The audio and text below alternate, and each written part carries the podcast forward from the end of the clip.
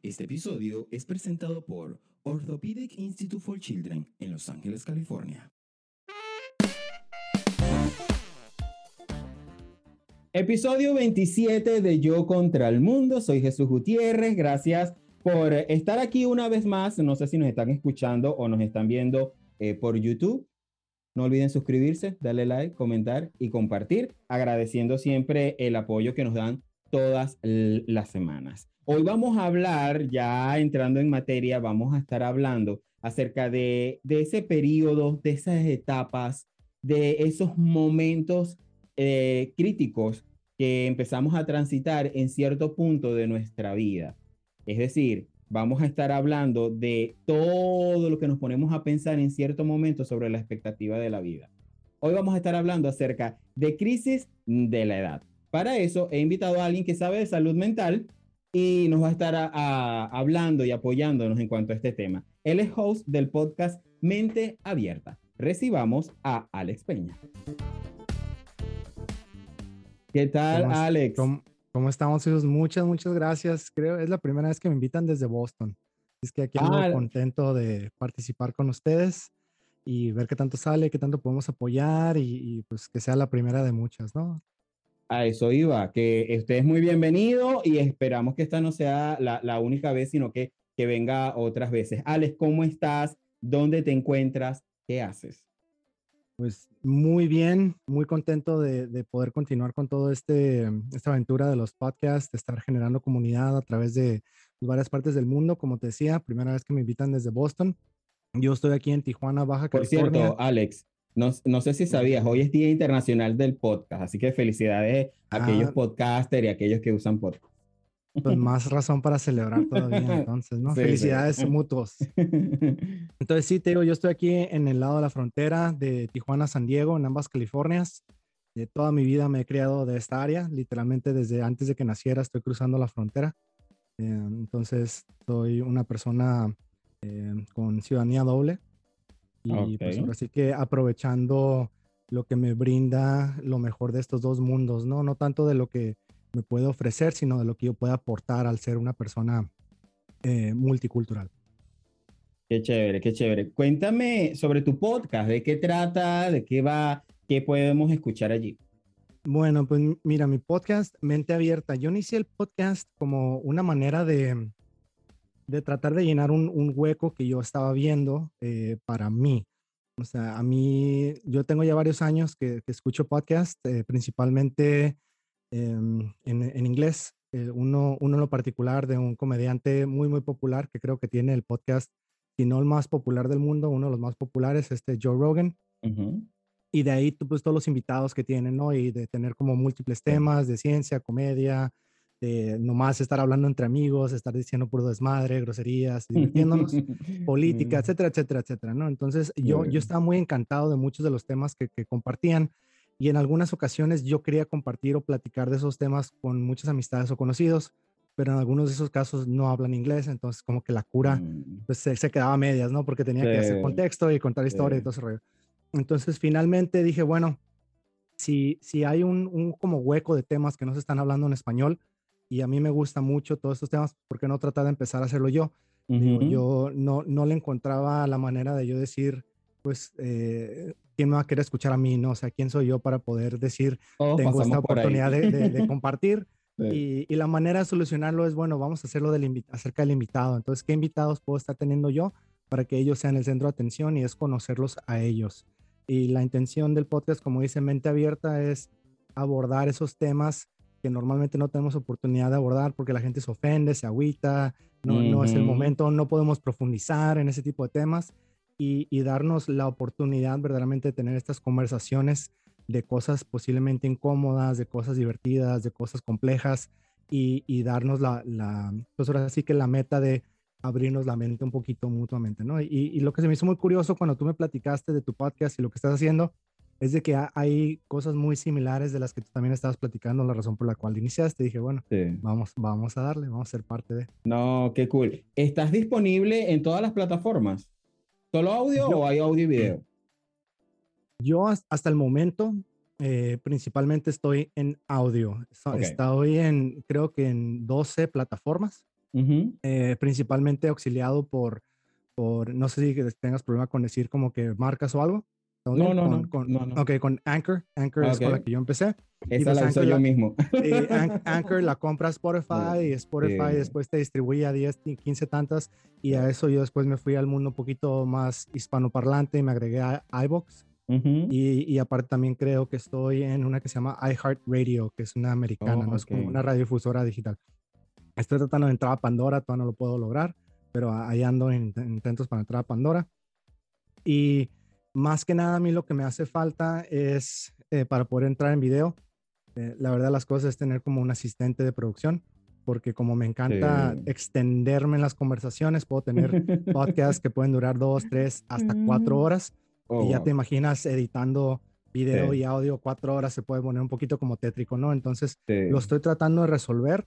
Tengo algunas ideas y, y, estoy procurando para finales del año o principios del próximo año y ahora sí también tener, tener video y de vez en cuando me estoy extendiendo a, las plataformas como los Instagram Live y todo eso. Sí, es difícil porque yo lo dije una vez, uno aquí hace de todo. Uno hace de camarógrafo, de editor, productor, director, uno, todo, todo lo hace uno y es, y es bastante trabajo. Eh, Alex, yo te quiero hacer una pregunta bien específica y me gustaría una respuesta súper directa. Nómbrame una crisis y una edad que te marcó una crisis y una edad que marcó. ¡Wow! Uy, ¿de qué tan intenso quieres que nos pongamos? vamos suave, vamos suave y después vamos subiendo. y, la vamos subiendo. Ok, entonces yo te podría decir una crisis que me marcó, esta, esta, ya, ya la tengo, eso me vino a la mente. Eh, no es tan intensa, pero sí fue algo que me marcó muy bien en la vida. Fue, yo estaba en tercero de primaria, no, cuarto de primaria, estaba en cuarto de primaria y a mí me gustaba una, una chica, estaba súper enamorada de esa chica, sentada a un lado mío y pues no voy a entrar en profundidad todavía, pero nunca se me hizo con esa chica. Entonces, eh, la, la, razón cómo sucedió esa dinámica para mí fue, fue como muy impactante en cómo por el transcurso de muchos años eh, llevé a cabo mis dinámicas de relaciones interpersonales. Entonces, ahí, desde ahí oh. comienza este, esta cuestión de, de, del valor que tiene uno, de la identidad, de, de lo que quieren pareja y el enamoramiento, pasión, bla, bla, todo eso, ¿no? Entonces, de ahí, de ahí sale. De esa, ¿Qué edad más o menos? ¿Recuerdas más o menos qué edad?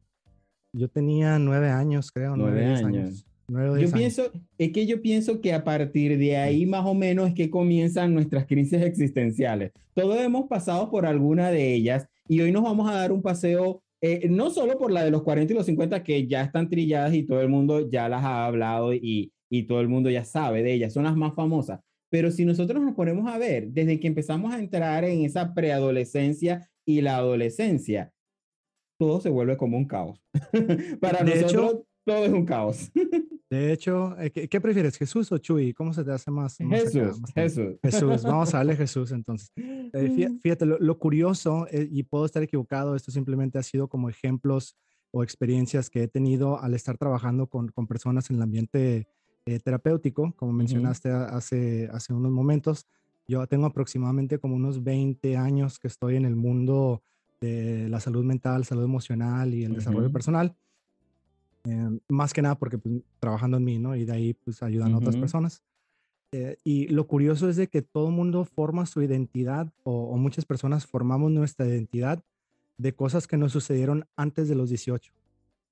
Total, Y, muchas, y muchas veces son, son identidades que vienen de generaciones atrás, ¿no? De que tu abuelito te puso el nombre o de que tu mamá dice que te pareces a tu tía y, te empiezan a hacer como que todo este compendio de personalidades de otras personas que existían antes de que tú existieras y, y, eso se vuelve una personalidad que, que como forjas sin querer queriendo desde antes de que tengas 18, ¿no? Antes de verdaderamente tu adultez y puedes tener ya 38 años, el ejemplo como mi edad, y es como, ya, ya tienes 20 años más de vida en, en, donde eh, deberías de ser otra persona completamente distinta o deberías ser una persona que ha evolucionado a esa persona de 15, de 12, de 10, ¿no? Y no lo hacemos. Exacto, no lo, no, no, no lo hacemos y, y, y detengo algo para cuando lleguemos a esos 38 o a esos 30 por ahora, en esta preadolescencia que estamos hablando y que estamos tocando, nosotros y la adolescencia, de los 15 a los 20, vamos a ponerle ese rango de edad en ese periodo de 15 a 20 años.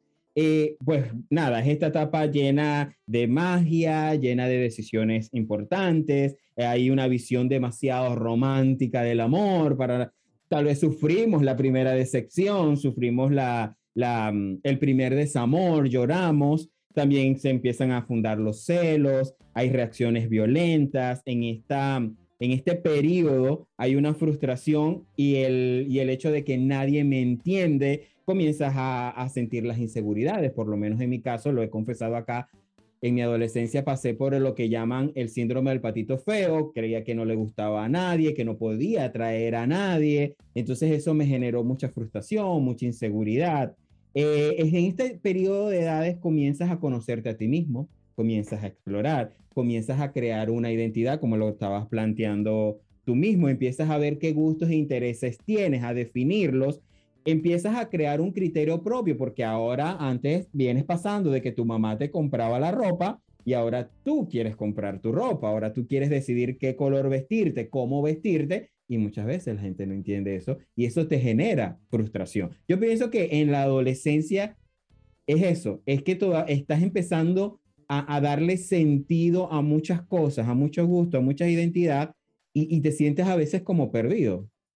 Claro, sí, es, eh, creo que más que nada es como esta, este peso, esta carga de decir, bueno, estoy como dispuesto a continuar con definiéndome de la manera como hasta este momento vengo con tantos términos, tantos, el bagaje y todas esas cosas. Y, bueno, ¿qué tanto estoy dispuesto yo a llevarlo, no? Y, y, dentro de eso, ¿qué tanto estoy dispuesto a que esa carga ya no se vuelva un peso o, o un desgaste, sino que verdaderamente sea como las oportunidades de seguirnos Ah, redefiniendo, autodefiniendo, ¿no? Y, y, pues ahora sí que ahorita que, que, lo mencionas sobre lo de las crisis de, de, identidad, todo esto es lo curioso de que muchas veces no nos damos cuenta y nos definimos más por las tragedias que tenemos que por los logros o los éxitos o, o, las oportunidades que se nos presentan, ¿no? Y pues ahora sí que eso dice mucho de, de la importancia de, de, sobrellevar los dolores en la vida para, para convertirnos en la persona que somos. Yo fui profesor de bachillerato, trabajé tres años con adolescentes y ahí me gustaba sentarme con ellos y, sé que algunos de ellos me escuchan y, están, siempre están acá en el podcast. Y, yo me sentaba con ellos en mi escritorio media hora antes de terminar la, la clase para hablar de muchas cosas y tal. Y yo notaba que una de las, de, de, de, de las frustraciones comunes entre todos ellos era que estás en esa edad en la que no eres niño, no quieres que te traten como niño, pero empiezas a hacer cosas de adultos. Entonces empiezas a experimentar nuevas cosas, empiezas a, a, a entrarte a este mundo queriendo correr, queriendo ya tener 18 para legalmente hacer otras cosas y, y no le prestas atención a realmente a lo que estás viviendo. Yo recuerdo que yo le decía a ellos, chicos, disfruten esta etapa del, del liceo, en mi país se le dice el liceo, del bachillerato, es la etapa más bonita, no sé si vas a, a, concordar conmigo, pero yo le digo a la gente, la etapa más bonita de la vida es el bachillerato. Para mí, o sea, el hecho de estar todos los días con este grupo de amigos con, que están desde séptimo grado, hay muchos que vienen hasta desde kinder juntos y llegar a, y luego terminar esta etapa juntos y se van a separar. Yo recuerdo que yo lloré en mi, en mi, en mi proceso de, último día de clases de bachillerato, yo lloré demasiado, porque yo no quería perder eh, eh, ese grupito que habíamos logrado y que ya ahora en la universidad, mira, tú vas teniendo clases con diferente gente cada día. Cada día o cada semestre también ves gente nueva. Entonces, eh, yo le decía a los chicos, chicos, disfruten esto porque la adolescencia es bonita. O sea, aunque hay muchos problemas, aunque hay muchas amarguras, aunque ahí ustedes vean que todo está gris, es bonito, hay, hay, otras cosas a, ah, que, que, se pueden apreciar, es, es, la, es la etapa donde aprendes, donde empiezas a aprender y a experimentar y eso es cool. Creo, creo que um, eh, en, en, retrospectiva son, son momentos que uno eh, desearía que, que todo el mundo los viviera tan, tan bellos como en algunos momentos otros los recuerdan o otros sí los pasan, ¿no? Eh, y nos podemos aventar por, por mil y un tangentes al final de cuentas, porque son los momentos en donde tienes, ahora sí que principalmente tu, tu primer ah, amor, ¿no? O, tienes tu, primer, tu primera ruptura de pleito de, de pareja, o tienes tu primer bronca verdaderamente bien intensa con tus papás por esa necesidad de independizarte, de luchar contra sus creencias, sus valores, querer encontrarte tú mismo, el, el, empezar a darte cuenta de tus gustos, de tus hobbies, de que de, de las consecuencias que tienes ya también de tus acciones, en donde también ya empiezas a cometer ciertas atrocidades de la adolescencia.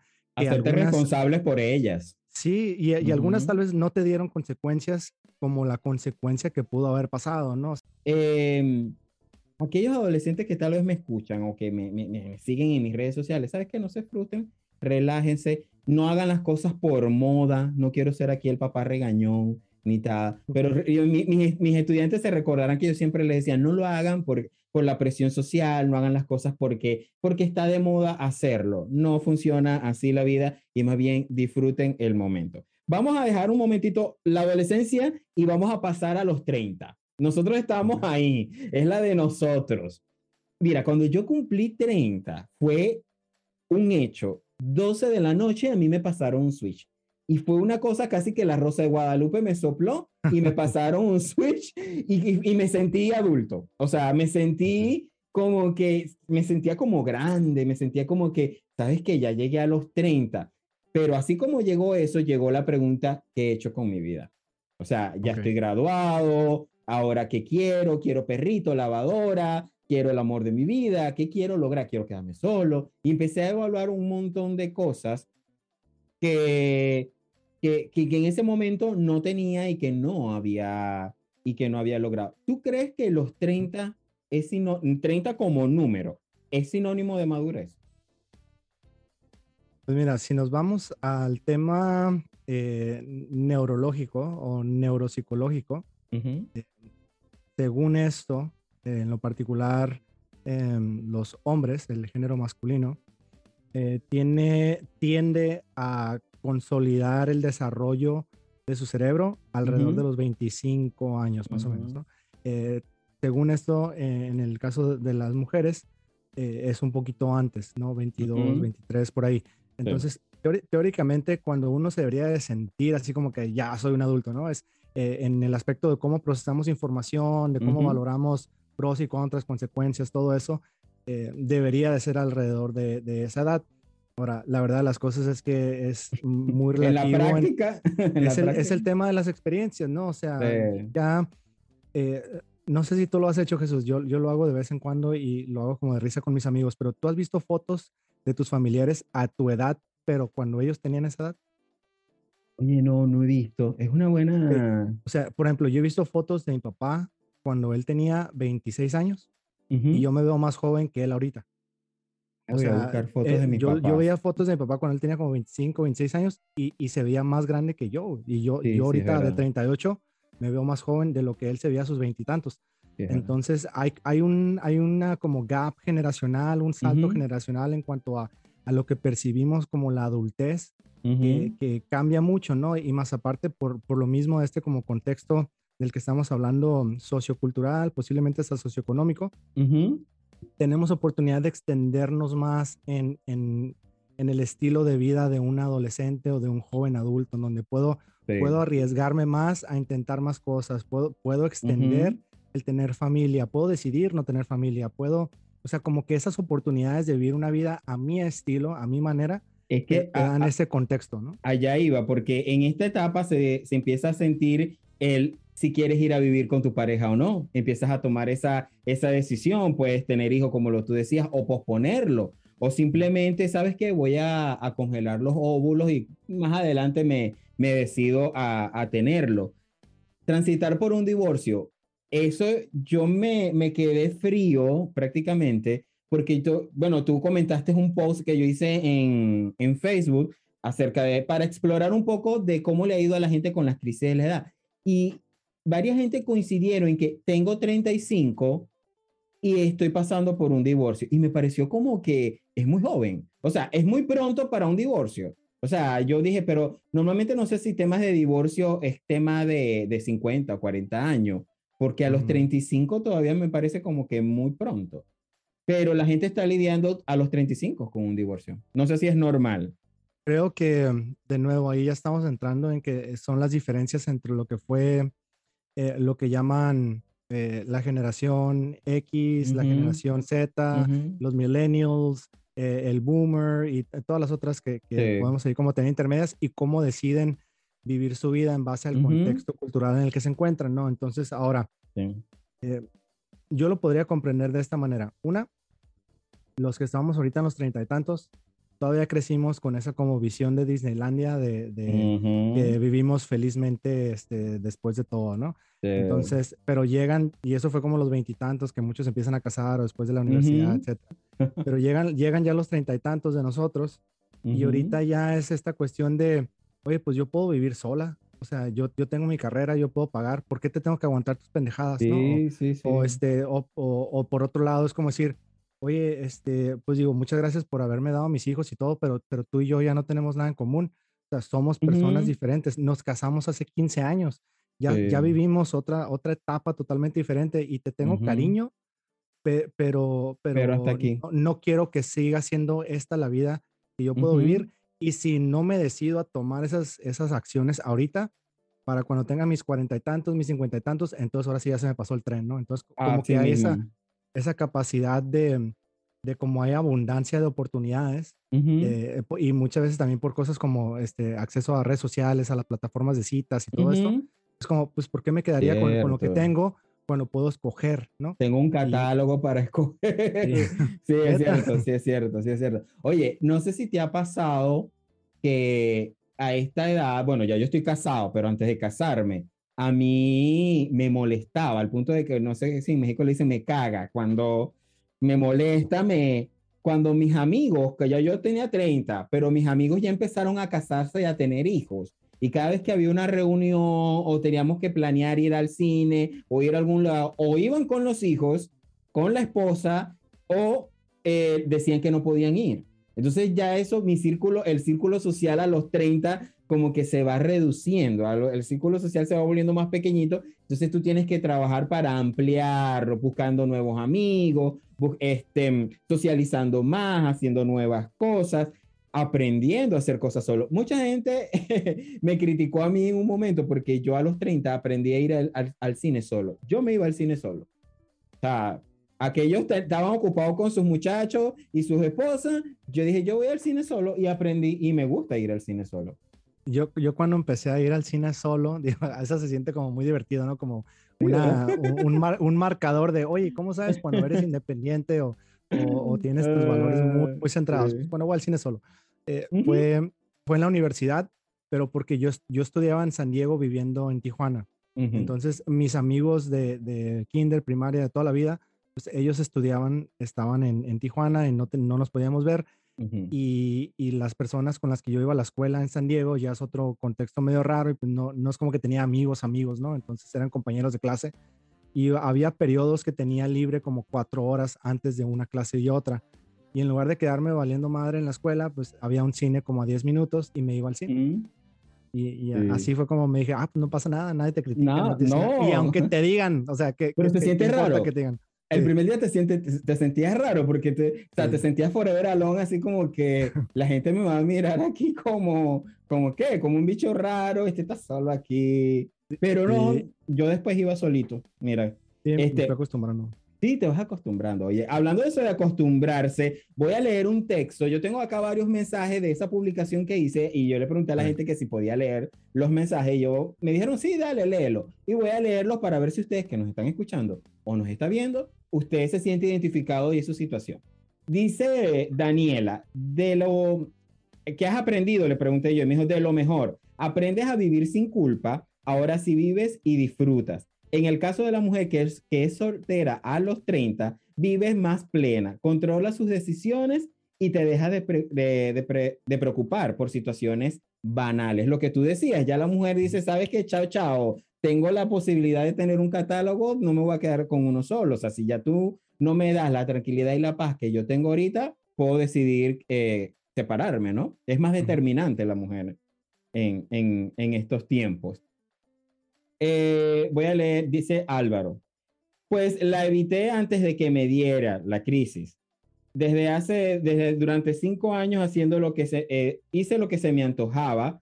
Eh, hoy volteo un poco arrepentido de lo que viví, pero no me arrepiento de vivir. Tengo 30. O sea, desde tus 20 a tus 30 tú puedes gozar, puedes hacer el desastre que tú quieres, pero cuando te llega el 30 te cae el 20 de que sabes que vamos a cambiar, vamos a, ahora a, hacer algo, algo diferente. Dice por acá, Way, eh, yo tengo 35 y con un divorcio.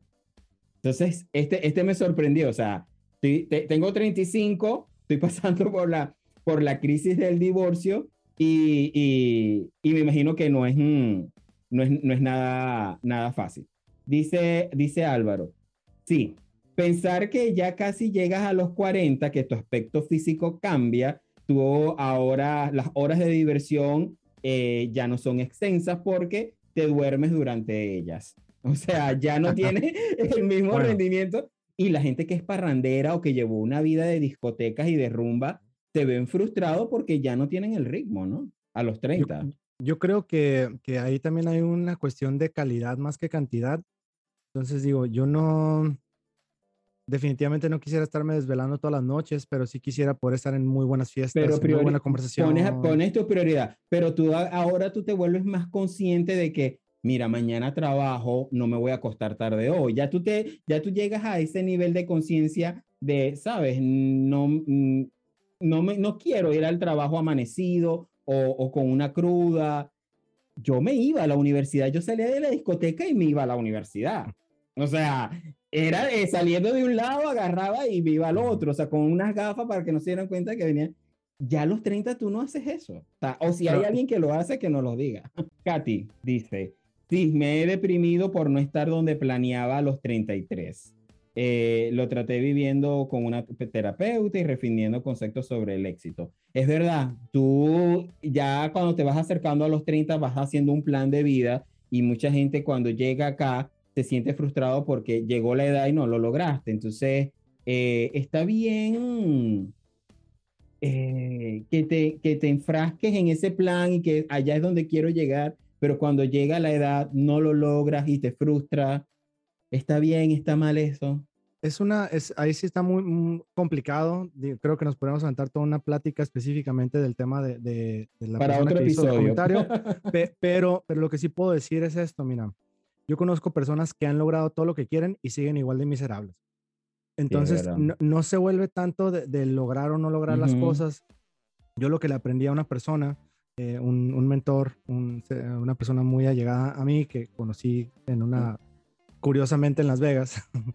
Eh, pero cuando, cuando conocí a, esa persona, él, él, lo que me, me comentó eh, en un curso que tomé con él es, hay una gran diferencia entre este, vivir para las metas y vivir más allá de las metas. Entonces, vivir más allá de las metas, ¿qué significa? Significa que todo mundo que dice que quiere lograr algo es porque hay un sentimiento detrás de eso que queremos lograr, ¿no? y, es cuestión de escarbarle a ver cuál es ese sentimiento o esa esencia. Entonces, en lugar de decir, de llegar a la meta y querer sentir esa esencia, es define esa esencia y a partir de ahora vive con esa esencia, lo logres o no lo logres. Es verdad. Entonces, y si lo logras, excelente. Y si no logras, excelente, porque ya aprendiste a tener esa esencia dentro de ti. Entonces, no se trata de la meta, sino se trata de tú cómo te sientes en el proceso hacia la meta. Eso aplica también para el, siguiente mensaje, préstale atención. Dice por acá Elías, tengo 27 y ya me siento un viejo y que aún no tengo cosas materiales que pensé que debería tener a los 24. No me siento fracasado porque he logrado mucho, pero, ve, pero veo más lo que me falta que lo que ya tengo. Y yo mismo me juzgo y, y no aplaudo mis logros tanto como los otros lo hacen por mí los demás te dicen, y yo a esta persona le escribí, oye, no seas tan duro contigo mismo, porque te estás exigiendo, pero tú mismo lo estás diciendo. Has logrado cosas, has logrado a tus 27, eh, tal vez emigrar, vivir en otro país, hablar otro idioma, tener una carrera universitaria. Has logrado muchas cosas. Y, y sabes, vas en el camino, vas bien, o sea, sí, tal vez querías tener un auto de lujo a los 27 o tal vez querías tener tu propio apartamento a los 27, pero sabes, yo pienso que todavía está pichón, o sea, todavía te falta camino por recorrer. Y tomando en cuenta que estamos viviendo cada vez más años, de que las cosas se vuelven, o sea, estamos viviendo etapas de, vida en donde los contextos laborales, la definición de lo que es el éxito, las metas, todo eso va cambiando, en donde ahorita tal vez una persona puede ser, em, tiene riqueza de tiempo, otra tiene riqueza de dinero, otra tiene riqueza de familia, otra tiene riqueza de experiencias, bla, bla, etcétera, etcétera es bueno, ¿cuál es la riqueza que tú quieres verdaderamente, no? Detrás de eso que estás como pidiendo. Y por otro lado es prisa, prisa para quién, O sea, ¿quién, te está acelerando, no? Y, muchas veces, eh, si uno se llegara a preguntar, esa, esa vocecita que me está diciendo X mensaje, cuando la escucho, ¿es voz de quién? O sea, ¿es mi voz? ¿Es voz de, de, de, la sociedad? De la sociedad, de mis abuelos, de, una película que vi, lo que sea y es como, bueno, ¿y te está sirviendo estar frustrado para lograr lo que quieres? Entonces, ¿para qué estás frustrado? Te estás quitando energía para lograr lo que quieres hacer, ¿no? Y uno, uno no te sorprenderías de, de, lo que puedes lograr a largo plazo, a diferencia de lo que esperamos lograr a corto plazo. Y, casi siempre nos, nos fijamos en, en, corto plazo, ¿no? Lo que estamos viendo como un éxito. Exacto, es así. Eh, bueno, ahí le estamos dando respuesta a, todo, a todo. Oye, no, coméntenos si les gustan lo que, le, lo que les estamos hablando o si se sienten, coloquen acá el comentario o si se sienten identificados con, lo que, con los mensajes, si a ustedes también les están pasando, eh, pueden colocarlo acá. Dice, eh, alguien me escribió por aquí, Martín, en noviembre cumplo 30, todavía vivo con mi madre, realidad de muchos en Latinoamérica y en nuestros países es muy común. Eh, Cumplo 30, todavía vivo con mi madre, es algo que me afecta muchísimo a nivel psicológico porque no es sano, no tengo privacidad, no tengo intimidad, eh, trabajo yo solo, ella no tiene trabajo, no nos alcanza el dinero, ella no tiene eh, para dónde mudarse y yo, tengo, y, y, yo no puedo irme de casa. Sea, esta es la realidad de muchos y, y en mi Facebook personal varios me comentaron lo mismo, o sea, me siento frustrado porque porque todavía vivo con mi papá, tengo 30 y, y, sabes, me veo que la edad está llegando, está llegando y no he logrado salir todavía aquí de este nido, no he logrado cortar ese cordón umbilical y se siente frustrado. Mm. Fíjate, ahí yo me gustaría como adentrar un poquito más, ¿no? Y si nos podemos quedar en ese tema, excelente, porque yo tengo una visión particular al respecto. Em, número uno es eh, es importante que hagas un giro en la percepción de cómo estás diciendo las cosas, de que no tienes opción o no puedes hacer otras mm. cosas. O sea, verdaderamente es, es, decido hacerlo de esta manera porque no quiero la consecuencia de lo contrario, de la alternativa. Entonces, uno muchas veces tiene que estar dispuesto a enfrentar las consecuencias de la alternativa, accionando para que a largo plazo estemos en un mejor lugar. O decir, ¿sabes qué? Estoy aquí por decisión propia y lo voy a disfrutar de la mejor manera, aunque sea difícil, ¿no? Y yo por lo menos viví con mis papás hasta los 29. Luego decidí a los 29 exactamente, no me sentía mal ni me sentía frustrado tampoco por vivir con, con, con mis papás. A los 29 también vivíamos en una casa amplia, yo tenía mi propio cuarto, tenía mi privacidad. Creo que, que no estaba mal, pero sé que no es la realidad de, de, muchos, ¿sí? Que tal vez viven en una casa pequeña, que económicamente no, no tienen los recursos. Yo a los 29 decidí con mi dinero irme a otro país, emigrar, experimentar, y bueno, ya tengo siete años fuera de, fuera de mi país. Pero sé que muchos no se sienten allá y, y en mi país pasa mucho eso, de que hay amigos que no han podido terminar su carrera universitaria por la situación, situación económica del país, y, y, aquí es donde viene y nació en pandemia esta palabra de reinvención y, ahora qué hago, ¿no? Hacer otras cosas en las cuales me permitan a mí a salir de este estancamiento y, seguir caminando.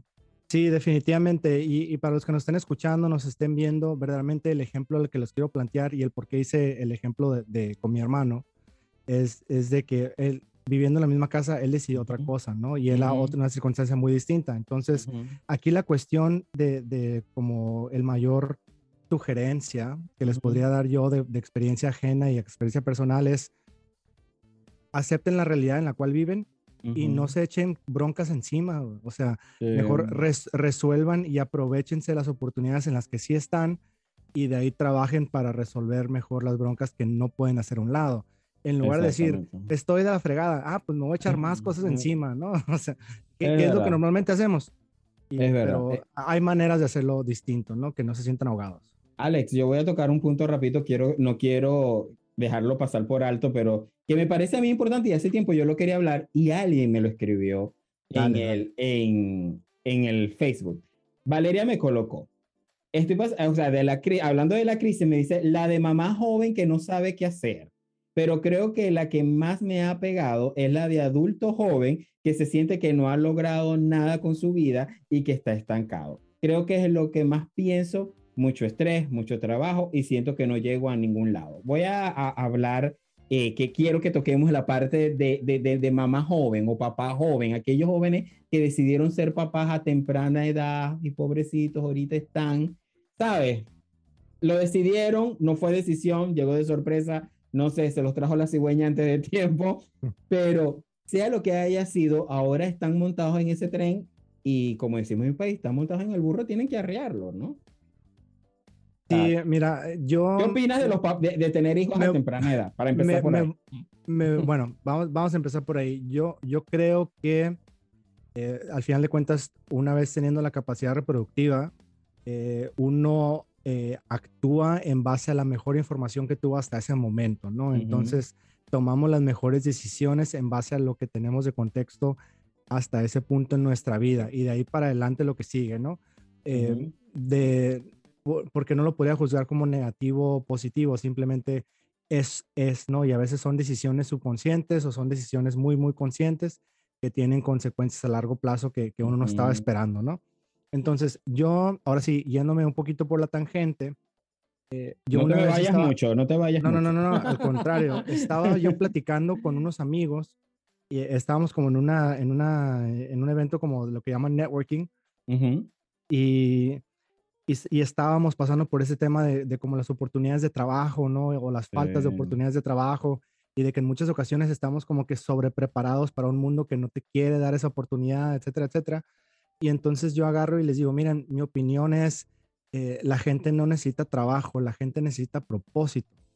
Digo, mm. porque el trabajo va a cambiar, o sea, eso está fuera de nuestro control, pero teniendo propósito nosotros podemos crear cosas, ¿no? Entonces, muchas personas que se sienten perdidas o que están en esta situación de hice esto tan joven y ahora joven adulto, ¿qué hago? Y, no, no, encuentro mi, mi, camino, todo eso es, eh, invéntate tu propósito de vida, o sea, conócete brutalmente, eh, eh, date cuenta de las cosas que te gustan, de tus hobbies, de tus pasiones, de, de esa como ancla emocional, de, de lo que te hace despertarte todos los días, de, de, ir contra la corriente, independientemente de todo lo que esté pasando, y eso conviértelo en una esencia para que cualquier proyecto que se te ponga encima, enfrente, lo puedas sobrellevar. Y si ese proyecto se vuelve darle la mejor calidad de vida a tu hijo o a tu hija, pues, pues qué mejor motivación que decir. Exacto, a lo que iba era que eh, eh, tu hijo, en esto ya se lo dije a una persona, ahora tu, tu motivación es tu hijo, tú tienes que salir de abajo, tú no te, o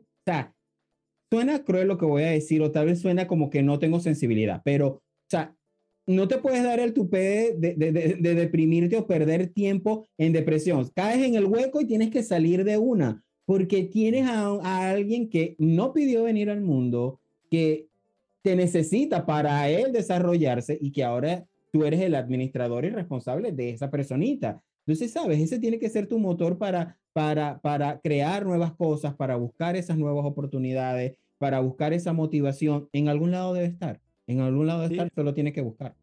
Fíjate, a mí me lo han platicado amistades que, que sí tuvieron hijos desde los veintitantos y, me dicen, no, lo que pasa es que tú no sabes qué es el amor del niño y lo que es tener como que esa vida y quién sabe tanto. Y mm. yo, pues mira, este, porque la alternativa es muy culera, güey. O sea, o sea, una vez que lo tienes, no es como que lo puedes regresar, güey. Entonces, ya, ya, ya, ya, ya te jodiste, pues entonces tienes, tienes que tomar esa, es, esa pauta de decir, pues es el amor al cual le voy a entregar todas las cosas, ¿no? Pero, pero de ahí a, descuidarte tú, a, perder tú tus vidas, tu sueño, tus pasiones, todo eso, pues tampoco es justo. creo que debes perderlo o perderlos en algunos casos, retrasarlo un poquito más. Exactamente, ahora, sí. Ahora es, tu prioridad, ahora hay otras prioridades. Exactamente, es eso, es, es decir, ok eh, reto nuevo, obstáculo nuevo, oportunidades nuevas. ¿Cómo le hago para que esto cuadre con, lo que estaba pensando? Nomás cambio la fecha y ya, así de sencillo.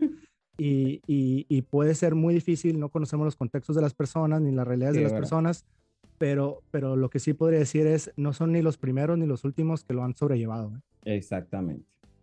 Oye, vamos a dejar a un ladito la de los 30, nos sentimos identificados porque nosotros estábamos ahí, 36, 38, estamos ahí, yo por ahora no tengo ninguna. No, no creo que tenga. Ah, tal vez el tema el tema físico, que a veces uno se siente más gordo unos días más que otros, pero lo he manejado que lo gordo pero feliz, así que ya por ahí me he calmado, por, ahí, me he calmado y ya no, me, ya, ya, no, ya no le presto mucha atención. Oye, vamos a pasar a lo de los 40 y voy a empezar a describir ciertas situaciones que pasas cuando, que dicen los expertos, pues las publicaciones, la revista, la farándula, lo que uno ve en el medio ambiente de sus amigos, cuando cumples 40 años. Y vamos a ver si usted está en esta edad, también platíquenos si se siente, si se siente así. Eh, dice, empezar a salir más por las noches. Tienes 40, ahora tú quieres eh, vivir esa vida de 20, ¿no? Y ese eso que hacías por las noches, obviamente recatando el que ya el cuerpo no es el mismo y la, y la capacidad de aguante tampoco es lo mismo. Dice, hacerse tratamiento y operaciones estéticas. Si tienes dinero, pues empieza ahora a invertir en tu cuerpo. Eh, dicen los expertos que a los 40 se empieza a ser más infiel. O sea, tú empiezas como que a probar si er-, eres capaz de conquistar o quién conquista más. ¿Será, ¿será cierto? ¿Será eso cierto de la edad de los 40 o me, me, quedan, me quedan dos años para darme cuenta. bueno, cuando Pero... cumpla 40, usted vuelve y nos dice. Em, a ver, dime, dime, ¿hay algún otro o le entramos a esos puntos? Eh, gastarse el dinero en cosas de lujo o caprichos. Eh, tengo amigas que van a comprar todo el tiempo y ellas lo que quieren es comprar, comprar, comprar. Em, hacer realidad fantasías y sueños. Ya tú dices, mira, eh, ya mis hijos se graduaron, ya están grandes, ahora quiero retomar, viajar, conocer el mundo, hacer esto, hacer aquello. Eh, a veces siente que las capacidades profesionales están desaprovechadas, necesitan huir de un ambiente tóxico laboral, cambian de profesión, por lo menos tengo amigos que por las mañanas son, son trabajan en un banco, gerente de banco, y por las noches pueden ser actor eh, y trabajar en teatro. Entonces como que combinan dos profesiones y, y manejan sus crisis más, más que todo en el ámbito profesional lo manejan haciendo otras cosas o por la mañana, por el día estás en el banco, pero en la tarde noche ah, eh, eres profesor de pilates, por ejemplo. Entonces yo creo que eso ayuda mucho a equilibrar esa crisis de, la, de, de lo que es la, la, profesión y lo laboral. Eh, cambias de casa, cambias de pareja, pero ahora yo te voy a hacer una pregunta. ¿El éxito profesional siempre es equivalente a la felicidad? ¿O los 40 es la edad donde hay que reinventarse y resetear tu vida. O puedo a los 40 tomar la decisión de darme un reseteo y cambiar todo y que pase un torbellino y cambiar todo en mi vida. Yo, creo que mm, ahora sí que como dicen, no depende. Y eh, yo personalmente no casaría mi felicidad con mi trabajo, ¿no? Y tampoco casaría mi identidad con mi profesión más bien yo lo que creo que sucede es de que te empiezas a dar cuenta de que el tiempo vale cada vez más porque tenemos menos. Entonces son, son los momentos en donde más personas empiezan a estar dispuestas a las consecuencias de lo incierto en lugar de, de, la tranquilidad o estabilidad de lo cierto. en el tema de, de, lo de las infidelidades, eh, mira, no, no he profundizado mucho en el tema, pero lo que sí me, eh, he estado empezando a investigar un poquito es esta cuestión del tema de, los niveles hormonales, en el caso del tema de la testosterona en los, en los hombres, mm, enfocándome en mi, en mi experiencia heterogénero normativa, como dicen, todo lo que podemos ahí meterle, por ser este, más específicos. Y, es esta cuestión de que cuando tú empiezas a tener oportunidades de, de, seducción, de, conquista, de, estar saliendo con, con mujeres, personas más jóvenes que tú, hay, hay un alza en la testosterona. Entonces te mm. empiezas a sentir revitalizado. Y, y, esa, y eso ah. como que por eso mucha gente prefiere, tal vez esa es la razón por la cual eh, mucha gente de 40 prefiere gente de, de, menor edad. Exactamente, o sea, hay, hay como esta cuestión de, de hay una simbiosis en los beneficios que podemos dar, ¿no? Ahora, por el otro lado, si te pones a pensar en, en las personas Em, la situación que sea de, sus gustos, de veintitantos, posiblemente antes de los 30, y, tienes una persona de cuarenta y tantos, ¿qué te ofrece esa persona de cuarenta y tantos? Te ofrece estabilidad, te ofrece experiencia, te ofrece madurez, te ofrece eh, cosas a las cuales tú todavía no tienes alcance y te están dando a cambio de algo, ¿no? A cambio de, de, tu tiempo, de, tu cuerpo, de, lo que te quieras imaginar. Pero, pero hay, una, hay una interacción en donde si tú, algunas personas dicen, hey, me van a traer alrededor del mundo y lo único que tengo que hacer es verme bonita o, ser este, muy, muy amigable y, tratar bien a una persona y la otra persona lo único que le queda es dinero y tiempo este, porque ya hizo todo lo demás, pues hay, hay un tipo de como de, simbiosis, ¿no? O lo que le llaman los sugars y los babies. Y ah, ese. Que, que, que no, lo, o sea, uno simplemente lo acepta como es lo que es y, y, por alguna razón se dan, ¿no? Hay algún tipo de intercambio. Creo que, que la bronca en esas cuestiones vienen en donde no hay una no hay una reciprocidad y, y, no hay una transparencia en lo que se está haciendo. Cuando tú estás entrando en algo a través de engaño, es donde yo creo que ya nos estamos metiendo en, en temas eh, en los que yo podría estar en desacuerdo, ¿no? Claro, claro que sí. Estoy, estoy Yo no he llegado a los 40, todavía me faltan cuatro añitos, voy a disfrutarlos, no me presionen. Yo, a usted le faltan dos caballeros, así que cuando lleguemos allá le hablemos. Por, lo, por ahora, si usted está viviendo una crisis, de las cuales no hemos platicado aquí y está en los 40, déjenos saber para tener la retroalimentación. Eh, ah, ¿Tienes un amigo así de esos que de 40 que ya va buscando chiquillas, que va buscando, o mujeres? Tengo amigas que buscan chiquillos. Mm, yo, yo conozco a través de terceros, eh, hermanos de amistades, que también, de nuevo, el ejemplo es de que son personas que han sido muy pudientes, este, económicamente hablando, muy afortunados en ciertos temas de los negocios y divorciados, también tronados en el tema familiar, que también eso está como bien curioso de que muchas veces éxito en un lugar significa no tanto éxito en otro, ¿no? Es como falta de equilibrio. pero, pero esa persona dice, yo sé que ella no me quiere por guapo, yo sé que ella no me quiere por, por, este, por joven, por viril o por lo que tú quieras. Dice, pero, pero tengo algo que, que, otras personas no le pueden ofrecer y es el darle lo que ella me pida. Oh, imagínate, y, wow. y, en, y, entonces esa morra de 25, pues sabe que, que, mientras estemos los dos contentos y divertidos, va a tener lo que quiera. Todo está bien. Y, y nadie, nadie se está este, haciendo engaños, pues. Exacto. Eh, Todo está claro. No, eh, que todo está claro entre ellos, ¿no? A veces también está hablado. Si está hablado y todo está consensuado, todo, todo parte muy bien. Yo quiero pasar rapidito a los 50 y a los 60. A partir de los 50, ya tú piensas, yo tengo un amigo que dice, ya era a los 50 empezó a descontar. O sea, en vez de agregar, él dice, yo empecé a descontar. Y bueno, en, la crisis de los 50, en los 60, eh, se vive el, la menopausia, mujeres viven en familias el síndrome del nido vacío, afrontas el divorcio. Eh, leí algo en un reporte que me encantó. Dice, cuando el, la frase hasta que la muerte los separe empieza a sonar más una sentencia que una declaración de amor. Muchos de esa edad empiezan a decir, ¿sabes qué? Ya yo estoy harto, pero me la tengo que calar. Pero hay otros que dicen que no se la calan y vámonos para el divorcio. Eh, empieza con el tema físico.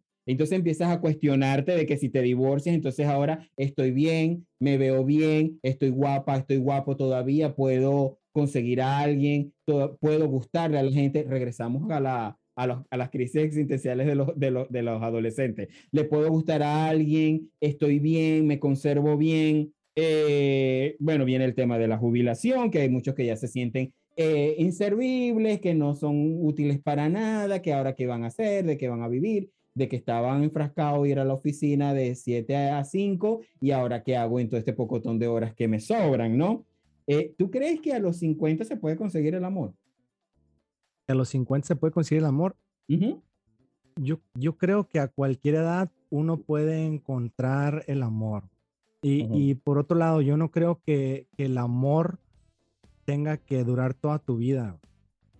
O sea, puedes amar a diferentes personas en diferentes etapas de tu vida porque tú eres una diferente persona, ¿no? Este, ahora, regresando a, un poquito a los puntos que estabas diciendo, una anécdota que me hiciste recordarme ahorita de mis abuelos de parte de mi mamá, eh, y esta que me la contaba mi, mi, abuela.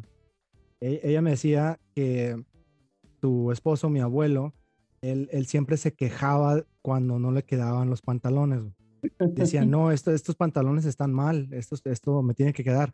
Yo toda mi vida he sido cintura 34 y no se quería poner la ropa y si le compraban pantalones que eran 36, 38, no, porque esa no es mi medida.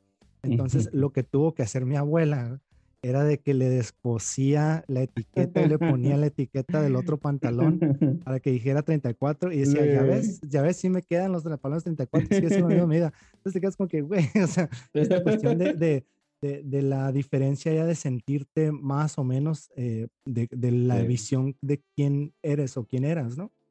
Em, yo quiero hacer eso mismo con la talla 28, pero ya no, regreso, ya no regreso, ni que le cambie la etiqueta. Yo, yo quisiera creer, porque digo también, como decimos, nos hacen falta años, ¿no? Pero quisiera creer que, que, para cuando yo llegue a esa edad voy a llegar con un poquito más de, de conciencia de la que yo he visto de aquellos, pero creo que eh, sí hay una, una brecha generacional, hay una brecha tecnológica que empieza a suceder cada vez más. Eh, te, te, empiezan a morir personas, te empiezas a ya no poder hacer las cosas que querías. No, que tu círculo de amigos más cercanos del colegio te van muriendo, entonces tú te, te, afecta, pues, porque tú dices, wow, por en mi país le llaman la pelona. La pelona está cerca, por ahí nos viene. Tal vez sea yo, entonces te empiezas a preocupar por ese tema. Y en algunos casos ni siquiera es, es la muerte, no es la enfermedad, es, hey, fulanito ya tiene cáncer y esta persona anda ya peleándose con el diabetes y no manches, ve ese vato, le dio el viejazo, lo corrieron sin aceite y, y son cosas que, que, te queda así como, wow, o sea, ya, ya cada vez están un poquito más cercas y lo curioso es de que muchas de esas cuestiones eh, son, son fáciles de, de sobrellevar mejor siendo un poquito más consciente de nuestras acciones y comportamientos del día al día. Pero muchas veces eso significa, pues no salgas a tirar pari, ¿no? O no te tomes esa copa extra. Así mismo es. Eh, tomar conciencia ahorita para que cuando llegues a esa edad no te pegue tanto. Oye, rapidito. Eh, ¿Le pega? ¿Cómo la viven? ¿La viven diferente los hombres y las mujeres, las crisis? definitivamente no, no, te sabría decir eh, exactamente cómo, lo que te podría decir yo que mínimo en el mundo latino, en el cual yo me he criado y todo, eh, el, las crisis en mujeres se llevan un poquito más comunales. Este, aunque no necesariamente tengan las mejores respuestas o las mejores como técnicas terapéuticas, pero mínimo dices, estoy apoyada y le puedo llorar al hombro de como 20, ¿no? Sí, este, porque padecen, padecen casi, casi todas le pasan por las mismas. Sí, se sienten acompañadas, pero eso es culpa de ella por comerse la manzana. Yo creo que las mujeres las están pagando mucho en el sentido de que, mira, inician con una menstruación a, la, en la adolescencia, luchan cuando llega porque te da vergüenza, porque, te, bueno, aprender a lidiar con ella, cuando te viene cada mes, porque si son de esas que, que te da dolor y, y, y, te, y te vas hasta la clínica para inyectarte porque la pasas mal el pre y el post embarazo de, estamos, son mujeres insoportables. Me van a disculpar mis amigas, me van a disculpar, pero son insoportables. O sea, eh, ustedes ese pre y post, eh, los maridos tienen que dormir separados, lo hablamos la semana pasada, tienen que dormir lejos de ellas, porque son insoportables. Aparte, llega la menopausia, llega el, el nido vacío. O sea, las pobres mujeres, de verdad que yo las entiendo porque hormonalmente se las ven duras, se las ven duras. Sí, sí, definitivamente hay que tomar en cuenta de que, de que hay un impacto, como tú dices, ¿no? Bioquímico, hormonal, que, que, muchas veces somos tal vez desconsiderados en poder como comprender ese tipo de cosas, ¿no? Ahora, a pesar de entiende, eso, dirían ellos. no me entiende, pobre, pobre de mí, si tan solo supieran. Este, y, pero, pero, pero aún así es, es como grupal, ¿no? Es, es más, hasta el ciclo menstrual si tienes a las personas, a las mujeres suficientemente tiempo cerca, se, se ciclan, o sea, se, se, sincronizan, ¿no? Entonces, eh, hacen cosas muy, muy en, en, conjunto. El, el, hombre, por a mi experiencia, no estoy diciendo que todos en general, eh, cuando tienen algún tipo de crisis, algún tipo de sufrimiento, sacrificio o algo, es, es, una tendencia a aislarse, porque es como, ¿cómo es posible que yo no vaya a poder con esto? ¿O qué van a pensar las otras personas? ¿O qué va a pensar mi familia? Yo tengo que cargar con todo este rollo. Y, y en lugar de pedir apoyo, es te haces para atrás, te haces para atrás, te haces para atrás, Y, y, te escondes y, pues más peor tantito porque ya después a quién le pides ayuda, ¿no? Eh, aunque sí he visto, he visto un poquito de cambios en todo este tipo de cosas. De, yo en lo particular eh, tiendo a, estar como conectado con muchos grupos de apoyos este, para, para hombres Eh, ah, afortunadamente me ha tocado la oportunidad de como conocer grupos en diferentes etapas, en diferentes partes del mundo y ahí sigo conectado. Eh, pero te das cuenta de la importancia de, de, la comunidad o de esta como eh, conexión en tribu que muchas veces perdemos. Perdemos, sí, es verdad. Tienes, tienes toda la razón y, y, de compartir el cómo vivimos los procesos y de sentirnos acompañados. Porque tal vez tú me puedas dar el consejo ahorita, pero sabes que yo lo que quiero es la compañía, que me vayan acompañando en el proceso. No me quiero ir sin que hablemos de esa gente que hace cambios de look y que ahora se ponen ropa de joven, que quieren lucir más joven, que se tiñen el cabello, que se nota, y mucha gente lo dicen viejo ridículo eh, o vieja ridícula, este, o que lo que está de moda, hacer TikTok. Y entonces los ves bailando en TikTok. Y hay unos que le han dado duro en TikTok porque estamos, o sea, hay, hay, hay lugares y hay lugares, o sea, hay momentos y hay momentos. ¿Estás de acuerdo con esto? ¿Qué piensas de esta gente que quiere? De nuevo, yo creo que el, dicho como me lo han planteado a mí es de, de, la moda lo que te acomoda, ¿no? Entonces, em, yo, yo le soy muy fiel a la al efecto George Clooney, por decirlo de una manera. Este, clásico. Que, es clásico, es me salieron canas, tengo canas, se me está cayendo el cabello, pues me lo peino de otra manera, este, estoy sobrepeso, pues o cambio de ropa o me pongo a hacer algo para estar mejor. Eh, pero más que nada de eso, creo que, que, de nuevo se vuelven oportunidades, lo digo esto esperando que en mi momento así sea, de, reinventar la persona que soy y de darme más valor allá del físico, ¿no? este, tú, tú lo mencionaste al principio con el tema de los adolescentes, ¿no? Es el adolescente que tiene, pues tiene fuerza, tiene virilidad y tiene look. Entonces no tiene, no tiene dinero, no tiene nada más. Entonces su estatus es en lo social. El, el, adulto, pues lo que tiene ya es, debería ser una estabilidad, un, un patrimonio, una visión, una profesión, una serie de habilidades que le permite lidiar con muchas cosas, entonces ese como estatus de líder lo, lo, que le puede dar, ¿no? Y, una persona ya, ya como madura, pues es eh, la sabiduría, es, es el, eh, las experiencias, las historias, lo que puedo enseñar al que viene. Entonces es como, como saber en esas etapas en donde tú estás, cómo puedes tú aprovechar la persona en la que te has convertido y no querer vivir momentos que ya se te pasaron. Así mismo. Dame un consejito corto ya para despedirnos. No quiero que te vayas sin que me des un consejito para esa gente que está pasando por alguna crisis en específico, sea cual sea, y que ese consejito práctico se sirva para mucho. Uh, todo va a estar bien. Te la, puse, te la puse difícil. Yo sé que te la puse difícil, pero. Así, todo va a estar bien. O sea, va a estar bien. Las cosas, van a las cosas van a pasar. Entonces todo, todo va a estar bien. Haz, haz lo que tengas que hacer, que muchas veces es simplemente respira, todo va, todo va a estar bien. van a pasar las cosas. Van a pasar las cosas. Voy yo tengo unos por acá bien prácticos y se los voy a leer rapidito. Gestionar las crisis para que no se conviertan en ansiedad y depresión. Busca soluciones concretas a los problemas concretos. Construye, crea nuevas metas sin obsesionarte. Abandona los clichés, aprende de las experiencias, deja al lado la impulsividad, no tome decisiones importantes sin meditarla. Mucho humor, esta me encantó agréguenle humor a su vida y vivan el presente. Esos son los consejitos que me gustaron, que los conseguí de un, de un experto y me parecieron súper prácticos y, y, decirle a la gente pues que nos deje el comentario. Alex, gracias por aceptar la invitación, pero no quiero que te vayas y que invites a la gente a escucharte y, y me des tus arrobas para seguirte en las redes sociales. Claro, claro, no, pues muchas gracias de nuevo Jesús por haberme tenido aquí. El tiempo pasa volando, qué bueno que nos divertimos y que nos alcanzó el tiempo para esta, eh, esta plática. Gracias a todos los que nos escucharon. Sigan con esos consejos, sigan creciendo, acepten las crisis como unas oportunidades de experiencias de vida, vivan una vida digna de ser vivida, diviértanse. Eh, a mí me encuentran en mi podcast como Mente Abierta en, todos los, lugares donde se pueden encontrar los podcasts y en los, el tema de, de las redes sociales. Estoy como Alex H. Peña y ahí les voy a dejar, le encargo de favorcito a Jesús que pongan las letritas y todo donde van a aparecer para que las puedan ver y me puedan seguir y podemos continuar esta conversación y de nuevo que no sea la, última de esta primera que estamos en comunicación. Tarea pendiente, así que no nos vamos a volver a ver, Alex, porque fue una muy buena conversación, muy buena plática. Y pues nada, amigos, yo me despido, no sin antes recordarles que se suscriban, que le den like, que comenten y que compartan este episodio y que nos vemos la próxima semana en otro episodio de Yo contra el Mundo. Chao, chao.